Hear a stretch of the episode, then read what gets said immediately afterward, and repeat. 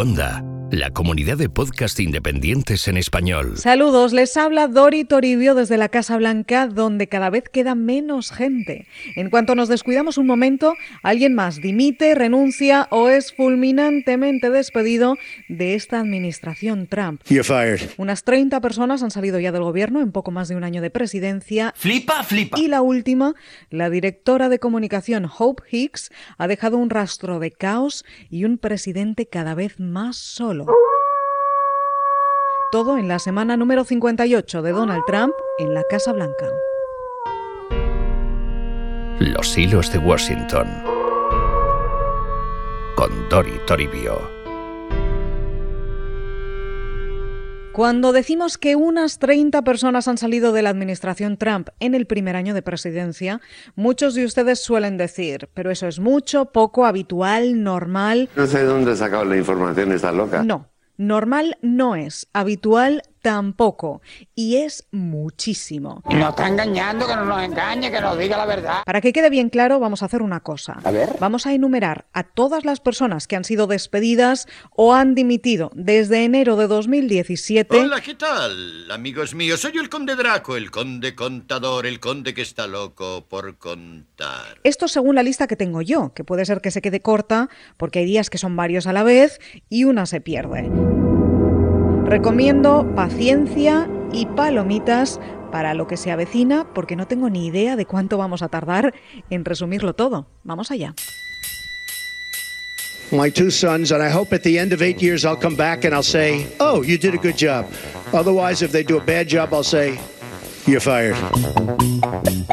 Enero de 2017, días después de que el presidente de Estados Unidos tomara posesión, en pleno caos y cuando empezaban a publicarse los primeros contactos del equipo de Trump con los rusos, Uso ruso en Rusia. Trump despidió fulminantemente a Sally Yates, ¿Quién es esa chica? la secretaria de Justicia en funciones, nombrada por Barack Obama, Yes, y que se negó a implementar el primer veto migratorio de Trump. Aquel que prohibía la entrada a Estados Unidos de inmigrantes de una decena de países, en su mayoría musulmanes. It's a move that legal experts say the president had the right to make, but one that his critics, for maximum effect, are trying to draw comparisons to the Saturday night massacre, where President Nixon used his power to punish political opponents. Así empezó el drama que muchos compararon entonces con la masacre del sábado noche de Richard Nixon. Drama porque poco después supimos que Yates investigaba a alguien más, a Michael Flynn. ¿Quién es ese hombre? Asesor de Seguridad Nacional de la Casa Blanca y cargo clave que dimitió en febrero, menos de un mes después de tomar posesión y por mentir sobre sus contactos con los rusos. Cosa curiosa, Rusia. Good evening, and it's great to have you with us here on a Tuesday night. And we begin with a major shakeup inside the Trump White House. National Security Advisor Michael Flynn forced to resign after what the administration is calling an erosion of trust. Pocos días después, en aquel caos inicial, dimitió Katie Walsh, la segunda del jefe de gabinete de la Casa Blanca, que dijo entonces que iba a dedicarse a impulsar grupos pro-Trump fuera del gobierno. Estás mintiendo, ya lo sé. Le siguió la dimisión de Michael Duke, primer director de comunicaciones, y el despido de Preet fired. fiscal del Distrito Sur de Manhattan, conocido como el sheriff de Wall Street, Es su primer día en Wall Street. Dale tiempo. muy crítico con el presidente y dentro de una tanda de despidos a otros tantos compañeros de la era Obama. Yes, we can. Así, hasta llegar al 8 de mayo. I've seen the tweet about tapes. Lordy, I hope they're tapes. Exacto. Oh Lordy, cuando fue despedido por sorpresa el director del FBI, James Comey, Toma, toma liada. quien estaba al frente entonces de la investigación de la trama rusa y quien reveló las presiones de Trump, Pues muy bien. que le había pedido lealtad y que le había pedido que dejara ir a Flynn en aquella cena en la Casa Blanca, dijo, de la que hay quien sigue pensando que existen grabaciones. No me vas a grabar más. Como suspiró el propio James Comey declarando ante el Congreso y deseando, por favor, que existan esas cintas para darle la razón. But why didn't you stop and say, Mr. President, this is wrong? I cannot discuss this with you. I was so stunned by the conversation. I was playing in my mind, what should my response be? And that's why I very carefully chose the words. And look, I, I've seen the tweet about tapes. Lordy, I hope they're tapes. Este Lordi me encanta. Nunca sé bien cómo traducirlo. Sería algo así como Diosito, espero que haya grabaciones. Hola, Olita, vecinito. Porque Comi es bastante cursi. Solo tienen que darse una vuelta por su Twitter, pero muy importante.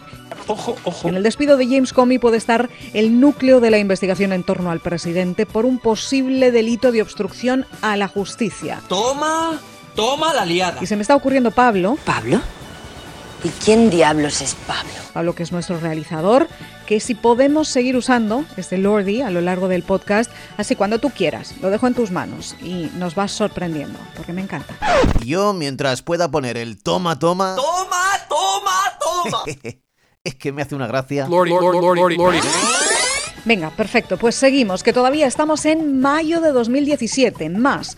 Después vinieron las demisiones de Walter Shop, el director de la Oficina de Ética del Gobierno, que se enfrentó al ala oeste por los potenciales conflictos de intereses de las finanzas e inversiones de Trump.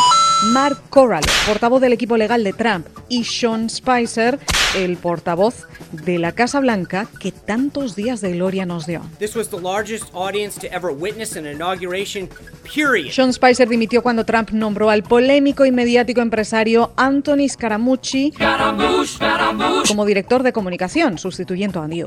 Hay que ver, menudo lío. Bueno, esta fue la razón oficial, pero como saben, Spicer nos dio otros grandes momentos y muchas mentiras y muchas presiones para que dimitiera. M-E-T-I-R-A, mentira. Días después salió también su maestro, Reince Priebus, hasta entonces el jefe de gabinete de la Casa Blanca. Y la razón, la misma, Scaramucci. O el Much, como le llaman. Hey, hey, hey, listen. I am not saying that. Don't say that I'm saying that when I'm not saying that. Este es el Much, que no duró mucho más. Fue despedido 10 días después de ser nombrado tras enfrentarse a media Casa Blanca y con continuas expresiones verbales, digamos, explosivas.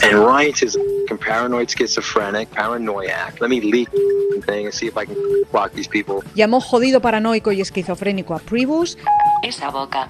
y sobre el estratega jefe de la Casa Blanca dijo algo así. You said that uh, he's uh, trying to suck his own. Okay?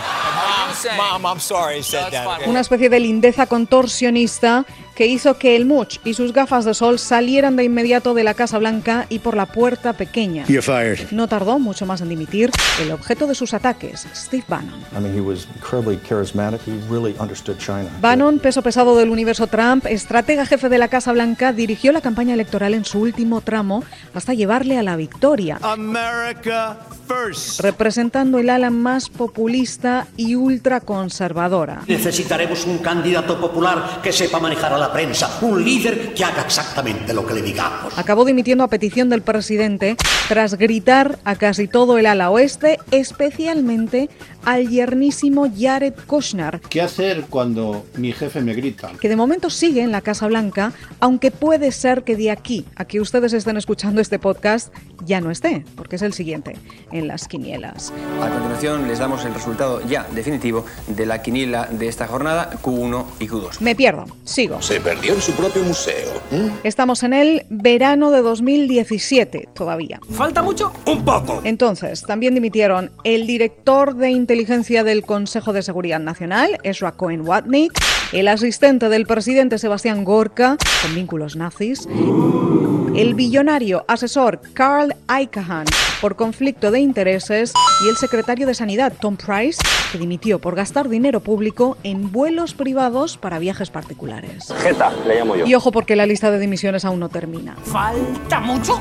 Sumemos también a Rick Dearborn, ayudante del jefe de gabinete de la Casa Blanca, Dina Powell, asesora principal de Seguridad Nacional, Jeremy Katz, subdirector del Consejo Nacional Económico de la Casa Blanca, Paul Winfrey, subdirector de Política Doméstica, David Sorensen, escritor de discursos con antecedentes de violencia doméstica, Josh Raffle, uno de los portavoces de Kushner y de Ivanka Trump, David Banks, del Consejo Nacional Económico, que tampoco tenía credencial de seguridad por problemas con sus antecedentes, ¡Sorpresa! Brenda Fitzgerald, la directora del Centro de Control de Enfermedades, que dimitió después de que saliera a la luz que había comprado acciones de tabacaleras mientras lideraba la agencia encargada de las campañas antitabaco. ¡Vivo rodeado de rata! Y Keith Schiller, el guardaespaldas personal de Trump desde hacía décadas y persona de absoluta confianza que dejó al presidente aún más solo. ¡Basta ya!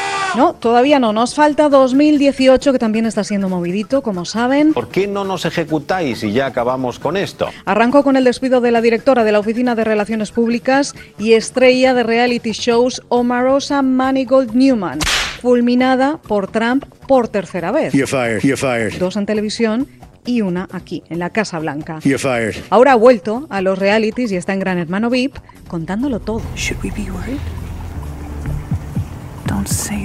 Según Omarosa, el mundo está en peligro y la Casa Blanca es mucho peor de lo que imaginamos. ¡Vamos a palmar! Pero esto no es todo. ¡Falta mucho! ¡Un poco! En las últimas semanas ha habido tres salidas importantes más de Washington. ¡Ponga tres cañas! Primero, Andrew McCabe, el número 2 del FBI, obligado a dimitir en enero tras los constantes ataques de Trump y los errores cometidos en la investigación de las elecciones de 2016. El segundo, Rob Porter, el jefe de personal de la Casa Blanca, acusado de maltrato por sus dos exmujeres, algo que él siempre negó y la Casa Blanca encubrió con comunicados firmados por la directora de comunicación, Hope Hicks, hasta que salieron a la luz las fotos de una de las exmujeres. ¡Nos han pillado! Hicks, que es una de las personas de confianza de Trump, que ha estado con él desde el principio de su andadura, es muy discreta, joven, sin experiencia política, muy leal al presidente y con muy buena relación con la prensa como fuente fiable, hasta que dimitió.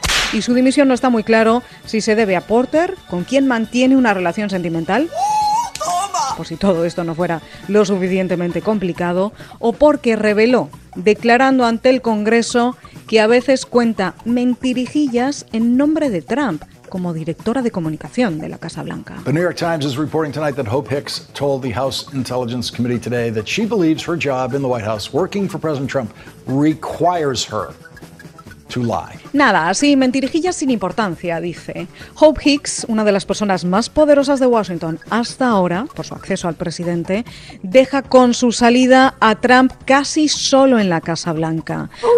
Toda su cúpula de confianza ya no está, cada vez más aislado y frustrado y cada vez más solo a excepción de su familia, que ahí sigue, su hija Ivanka y su yerno Kushner, aunque muchos los sitúan en las quinielas más inminentes. Un 2, otro UQ2. En la 1. Junto al asesor de seguridad nacional, el general McMaster, el jefe de gabinete, el general John Kelly, que está intentando poner orden en la Casa Blanca y ganándose así muchos enemigos. Y además, en las quinielas de las próximas salidas, el fiscal general Jeff Sessions porque habrá más despidos y más dimisiones. Y aquí estaremos para contárselo todo en los hilos de Washington. Ya ha acabado el circo. Hasta entonces, que pasen ustedes una estupenda semana. Lordy, I hope there are tapes.